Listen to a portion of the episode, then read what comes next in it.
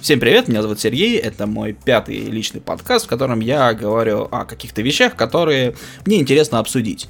Сегодня о гаджетах мы не будем говорить, да, прошла MWC, там было много чего представлено, но на самом деле, а, кроме как сказать, что вот я говорил, что не, не думал, что Huawei что-то покажет, но они взяли и показали свой ответ самсунговскому фолду, и это круто, то есть у нас есть некая, а, получается, конкуренция, и в данном случае будет интересно посмотреть, а, что из этих концептов, соответственно, выжмут в дальнейшем все производители, да, потому что у нас уже есть, грубо говоря, а, два пути развития, да, основных, и как это будет все происходить, как говорится, посмотрим, увидим, узнаем. Сегодняшние темы же, соответственно, будут по поводу получения получения удовольствия от контента. Потому что за последнее время я увидел несколько, а, скажем так, вещей, и так как я часто, где-то там лажу во ВКонтактах и прочих а, социальных сетях, и смотрю реакцию тех или иных пользователей, а, ну, понятное дело, незнакомых мне, то есть обычных обывателей на что-то, хочется, соответственно, высказаться по этому вопросу. А, в первую очередь давайте затронем кино. На этой неделе был показан трейлер а, Мстителей четвертых, а, вроде как это должен быть последний трейлер, но фиг его знает, да. И вот вот главная проблема то, что э, зачастую трейлеры воспринимаются просто как набор картинок, да, которые показывают, что там вот у нас будет что-то такое. А на самом деле трейлер это такой же микрофильм, по сути, который имеет свою собственную эмоциональную окраску и какой-то подтекст.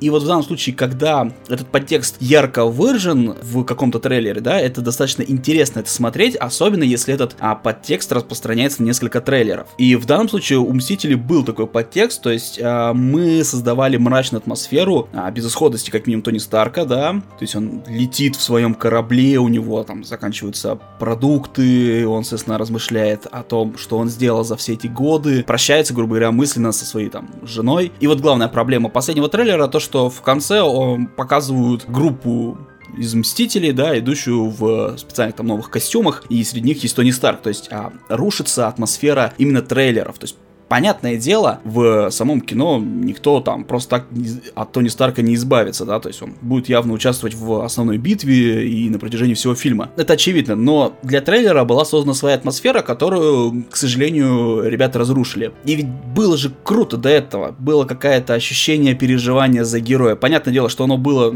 коротким, небольшим, но все же оно было. То, что они дают вот такой вот, э, такую промашку, это, конечно же, обидно, потому что это важно, это, потому что это важно именно для трейлера. То есть, когда я это высказал, многие сначала неправильно поняли, что а, это как бы спойлер к фильму они дали и так далее. Нет, мы лишь говорим об эмоциональной окраске трейлера, и, скажем так, а, такие трейлеры заслуживают уважения, когда о них есть что говорить. Когда у трейлеров есть какой-то собственный подтекст, который может быть не связан с фильмом, и это как бы круто и правильно. Это хороший, грамотный подход к созданию фильма в целом. Но, понятное дело, это так, это лишь э, небольшой нюансик, о котором всегда начинаешь задумываться, потому что, э, как минимум, начинаешь изучать концепцию многих фильмов, начинаешь смотреть на то, как а, авторы создают свои картины. Другая тема касательно Марвел. А, да, вышел, соответственно, новый фильм Капитан Марвел от них. И главная его проблема была это наличие вот этого а, бокового шума. А, помехи, грубо говоря, справа, да. То есть главная актриса фильма Бри Олсон а, высказалась а, на каком-то интервью, и ее взгляд посчитали очень феминистично направленным, там, направленным типа, типа на борьбу с расизмом, хотя он сам по себе был расистским, да. И вот это вот все привело привело к тому, что у фильма задался неправильный фон для масс, да, то есть, э, понятное дело, что когда до какого-нибудь человека доходит там информация, что там какой-то актер что-то говорит, и эта фраза, в принципе, становится неприятна самому читателю, да, то он и фильм зачем-то начинает воспринимать а, с этой окраской, и это неправильно. Я вижу много комментариев по поводу того, что а, в Марвел, вот в Капитане Марвел очень там влиятельное вот это фем-движение и так далее, но если не задумываться об этом, то ты просто смотришь на обычную картину. И когда я шел на картину, я, в принципе, это все не читал, потому что мне это не особо интересно, да. Я смотрю на фильм как конкретное произведение множества людей, да, и там то, что какая-то актриса что-то высказалась, а пускай она и главная героиня, мне это особо не интересно. Как бы это ни было забавно, но в фильме нет ничего такого феминистично направленного. Здесь нет э, рассказа, скажем так, подтекста о том, что вот женский персонаж, он обязательно в разы круче мужского. Нет, просто То есть, раз у нас э, главная героиня женщина, она и по комиксам была женщина, да, то есть еще до появления все, все, всех этих а, феминистических а, образов и так далее, она в фильме женщина, и, соответственно, понятное дело, что у нее, например, подруга женщина, да, и они показывают, какие они крутые. Это не показывает, что, в принципе, там, женский род, он круче, да, то есть таких подтекстов там нету, это все выдумки обычных людей. Да, это определенно не лучший фильм от Marvel, определенно это какая-то такой филлер, который развивает просто вселенную, показывает ее небольшую картину. Но худший ли это фильм? Да нет. Каждый может себе, наверное, найти фильм похуже. Например, я до сих пор э, крайне отрицательно отношусь к второму Тору, который по мне был очень скучен и неинтересен. А наравне можно поставить какого-нибудь Доктора Стрэнджа, но у Доктора Стрэнджа был прекрасный незаурядный визуал, да, с этими всеми альтернативными мирами. Он был интересен в этом аспекте. Капитан Джи Марвел это, да, это проходняк, неплохой проходняк, но все же, да, то есть не обязательно для просмотра, не могу его порекомендовать. В нем есть хорошие шутки, и учитывая то, что половину сюжета, да, половину интересности фильма делает Сэмюэл Джексон, и говорить о каком-то вот феминизме в фильме, в фильме вот этом подтексте феминизма, это крайне глупо, то есть просто мы в себе изначально перед фильмом закладываем какой-то параметр и идем, соответственно, с этим фильмом смотреть вот а, только лишь с этим параметром. Это, да, это проблема в целом психологии человека, когда ты смо- а, что-то читаешь про фильм заранее, и у тебя заранее появляется некий окрас этого фильма. Вот этого вот подхода, да, нужно избегать, потому что картина это некая отдельная частичка, которую нужно смотреть э, в отрыве от всего. Да, конечно же, есть такие фильмы, в которых э, фем-движение и так далее, оно присутствует в, и как бы является причиной создания фильма, бесспорно. Но в целом рассматривать э, множество фильмов только лишь из-за того, что там говорит какой-то актер, конечно же, нельзя. Согласен, что если какой-нибудь актер а, опорочил себя в реальности уж совсем ужасным поступком, то тут, конечно же, бойкотирование каких-то фильмов и так далее, это один из поводов вы- выразить свое недовольство. Согласен. А, но когда встречаешь комментарии по типу, ну, фильм полное говнище и так далее, а, без объяснений или там реально, что это фем феминистично настроенный а, фильм, ну, в плане Капитана Марвел это крайне глупое заявление. Человек просто не хочет посмотреть фильм, он хочет просто посраться, да. Кстати, на этой неделе крайне показательным было явление в Японии. Один из э, популярных актеров озвучки в играх э, был пойман, соответственно, на факте употребления наркотиков. И в Японии с этим все очень жестко.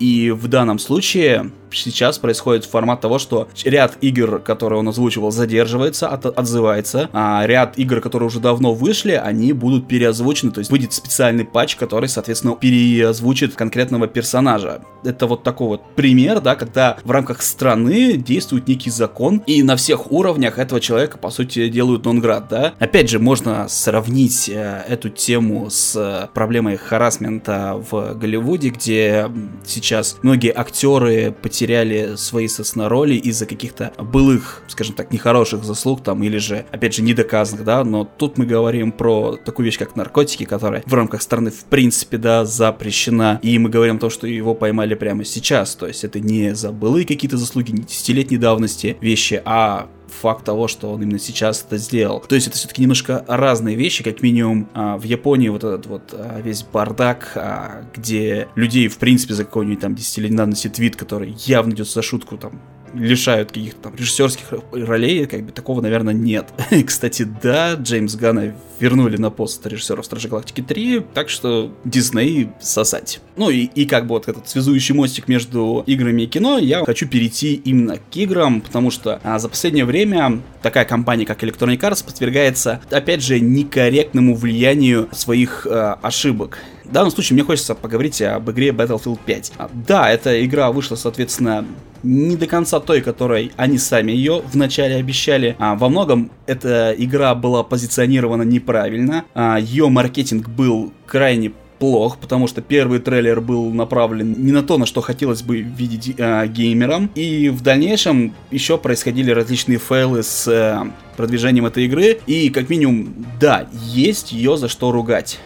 Первую очередь я, конечно же, говорю об уровне в Норвегии, где, по сути, реальную операцию по устранению вероятности создания нацистами ядерного оружия, да, была предотвращена не спецотрядом, да, а всего лишь одной девушкой, ее мамой, да, что на самом деле, конечно же, является плевком. И я здесь не могу сказать, кто конкретно был виноват в создании вот такого сценарного хода, да, для сюжетной миссии. Было ли это проблема конкретно а, самих дайсов, да, потому что у, как бы, главное, их э, офис находится в Швеции, и где-где, а именно там э, ЛГБТ-движение достаточно сильное, и, в принципе, какие-то такие свободные взгляды, да, у них хорошо процветают. А, или же это было решение со стороны, как бы, издателя Electronic Arts, немножко неизвестно, непонятно, да. В любом случае, э, сюжетные миссии в Battlefield 5 крайне скучны, они неинтересны. А, это определенно не Call of Duty с их поставленной драмой, постановкой. Понятное дело, что шутерная механика в Call of Duty за последнее время уже устарела, но то, что они умеют делать, это качественные именно локации, качественные, естественно, скрипты, делать экшен, эпик, э, это все умеет, естественно, Call of Duty, и это все, это все а, относится к серии игр Call of Duty, но никак не может относиться к серии Battlefield. И вот это вот главная проблема, что к придатку игры, то есть э, к сюжетной миссии в Battlefield 5, относится как к самому главному в этой игре. И это абсолютно неправильно, и это, опять же, некорректно, да, потому что это в первую очередь сетевой экшен, в котором, соответственно, просто масса людей носится по большому полю с использованием боевой техники и кучей оружия. И вот в этом формате делать, э, говорить о какой-то серьезности в любом случае не получается. А когда кто-то говорит, что вот там Battlefield 3 был серьезнее, это нет, это полная брехня, потому что Battlefield 3 всегда останется игрой, где ты летишь на самолете, а за тобой летит другой самолет, да, реактивный, а, ты подлетаешь наверх, выпрыгиваешь из своего самолета, когда он в штопоре, а, просто из ракетницы выстреливаешь по преследователю, уничтожаешь его самолет, садишься в свой и продолжаешь играть.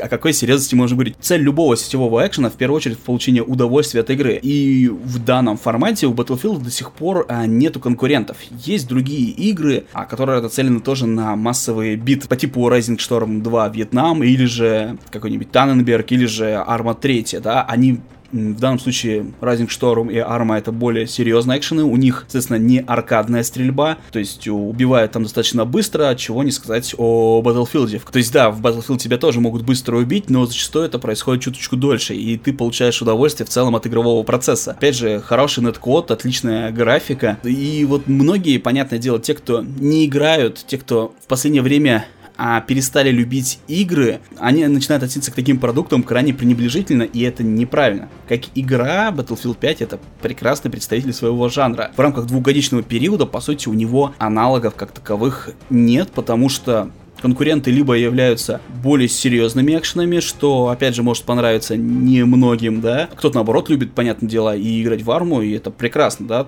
Но для большинства именно геймплей, аркадный геймплей Battlefield это всегда хорошее а, времяпрепровождение на несколько часов, там, просто прийти после работы, там, даже один раунд поиграть, это минут на 30 э, какое-то приятное удовольствие, учитывая, что здесь, по сути, неважно, первого ты уровня или же там 150-го, ты можешь, соответственно, играть с удовольствием. То есть, например, я не так активно играю в Battlefield, но когда я, соответственно, захожу, я не чувствую, что вот меня прям разносит в щепки, да, я могу быть полезен команде, причем даже зачастую а, какими-то дополнительными действиями, которые, опять же, в Battlefield 5 ввели, а, та же самая постройка или еще что-то, это все в геймплее важно, но, опять же, обычный человек, ну, опять же, грубо говоря, секта комментаторов в том же ВКонтакте зачастую представляет из себя людей, которые не любят игры, да, не являются геймерами, они являются нытиками. Это главная, наверное, проблема, потому что, а, когда человек там говорит, что я уже там а, активный игрок с 2002 по там 2015 год а, в Battlefield, и вот этот Battlefield не устал, и вот этот вот Battlefield мне не нравится, да, ну, чувак, вот серьезно, разница между, например,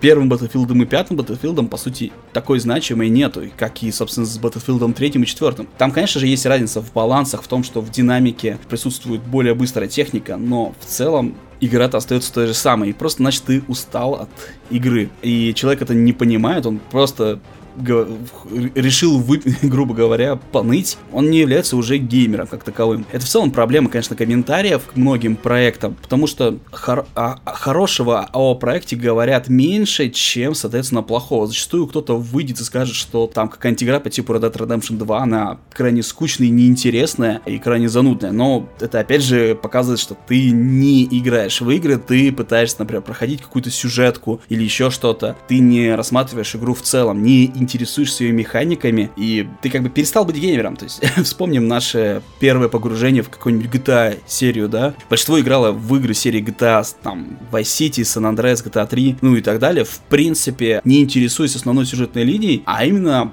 развлекая себя самостоятельно. И вот именно формат «развлеки себя самостоятельно», если ты им не пользуешься, да, то, в принципе, большинство игр тебе становится неинтересным. Большинство игр заточено на какие-то механики, которыми тебе интересно пользоваться. Можно пройти там любого какого-нибудь Человека-паука, по сути, просто нажимая одну кнопку, да, а, выстави себе легкий режим и напиши свой замечательный комментарий о том, что игра скучная, неинтересная, press X to win, да, но в реальности большинство игр интересно, достаточно лишь увеличить сложность, начинать изучать механики и понять, что во многих, в том числе AAA играх, да, то есть проработанность э, деталей, она на запредельном уровне, а тем, кто ищет чего-то нового, ну, к сожалению, они в большинстве своем не интересуются инди-играми, где, опять же, есть здоровенный пласт чего-то интересного, а, где есть интересные подходы к механикам, и где есть какие-то другие проблемы, то есть, например, хуже графика, хуже звук и так далее, да, потому что, понятное дело, в большинстве случаев инди это именно бюджетные какие-то проекты, которые ограничены по множеству факторов. И в данном случае нужно как раз-таки уважительно относиться к множеству игр, и, наверное, единственное, что стоит сказать, это если ты видишь, э, что есть какой-то негативный комментарий под игрой, которая тебе интересна, который ты понимаешь, что ты ее любишь, не нужно вступать с этими людьми в срач. Напиши просто комментарий о том, что тебе игра нравится, или там ждешь какого-то нововведения, если оно там в действительности есть. Зачастую в э, новостях о сетевых экшенах, понятное дело, говорится о том, что там, какое-то нововведение там или какой-нибудь новый патч, да. Нужно говорить, э, говорить положительные эмоции, это помогает э, во многом. Конечно же, в играх, как я уже говорил, есть негативные моменты, и об этом стоит заявлять авторам, но для этого есть более профессиональные ветки по типу того же Reddit, да, то есть комментарий какой-то ВКонтакте в какой-нибудь там левой группе, а никто из разработчиков никогда не будет читать. То есть, если я, например, пойду и какой-то игре поставлю какую-то негативную оценку, но это именно потому, что я считаю, а, эту игру плохой, например, с точки зрения игры, или вообще так как таковой игрой не является, да, то есть, например, для меня лично больш... под большим вопросом всякие различные графические новеллы, да, и явля... можно ли их назвать конкретно играми, да, но это уже личное восприятие. Например, на этой неделе расфорсили такую вещь, как э, Шахаде Зима, или же It's Winter, э, у нее название, и вот это вот, это абсолютно не игра. Это просто арт-проект, который добрался до Стима, который продают в Стиме за очень глупые с точки зрения маркетинга 200 рублей. За 200 рублей можно уже найти хорошие игры, а когда идет распродажа в Стиме, то и зачастую какие-нибудь игры года, да, могут продаваться. В данном случае это же просто арт-проект человека, который любит иногда делать зарисовки вот каких-то помещений, каких-то локаций, по которым ты можешь ходить. Он добавляет туда музыку, и с точки зрения арт-объекта какого-то, ну, грубо говоря, живой картинки, да, на которую ты смотришь, да, и придумываешь себе свои образы. Это проект имеет право на жизнь. Но как игра это не может быть являться, да, потому что в играх всегда должен быть некий челлендж, некое испытание. Да, игра может быть простая, но если ты, например, нажимаешь просто кнопку вперед и проходишь игру, или же у тебя в принципе нет никаких испытаний, то это не игра. Если в игре, соответственно, нет челленджа, нет какого-то препятствия, да, перед тобой, то это, соответственно, уже не игра. Это может быть интерактивная история быть, да, как э, тот же самый Firewatch, да. Я, опять же, крайне положительно отношусь к этому проекту, к Firewatch, с точки зрения музыки, с точки зрения сюжета, с точки зрения визуальности, потому что до сих пор можно встретить обои из этой игры у кучи людей на смартфонах и на компьютерах. А, но это не игра, потому что тут нет, опять же, челленджа. Ты просто идешь вперед, грубо говоря, да, и выбираешь какой-то этап. Это интерактивная история. Это имеет право быть а, среди как, игрового контента, потому что здесь есть хоть какой-то выбор да, то есть, который как тебя меняет и так далее. И в целом даже, да, эта а, история, она проработана, она детализирована, на нее потрачено время и за нее отдать там те же самые 400 рублей вполне себе можно, да, представить. Или даже там сколько, тысячу рублей, сколько она там стоит в PlayStation а, сторах, ну, собственно, если переводить э, просто цену на зарубежную публику. И вот там видно а, то, что человек постарался. Здесь же стараний Шахаде Зима господи, что за название? А, у Шахада Зима вообще не видно. То есть человек просто сделал, грубо говоря, небольшой уровень, натянул его текстурами крайне низкого разрешения, сделал все примитивно. Ты изучил какой-то движок, и ты сделал как бы некое такое портфолио для себя, да, это хорошо, то есть ты показываешь некое видение, что ты умеешь моделировать, но как бы зачем это выдавать на свет, если ты понимаешь, что в первую очередь, что это мало кому будет интересно. А, в общем, печально. Когда кто-то называет это проект игрой, прямо хочется плеваться. И на этом, пожалуй, все. С вами был Сергей. Когда-нибудь еще услышимся. Пока-пока.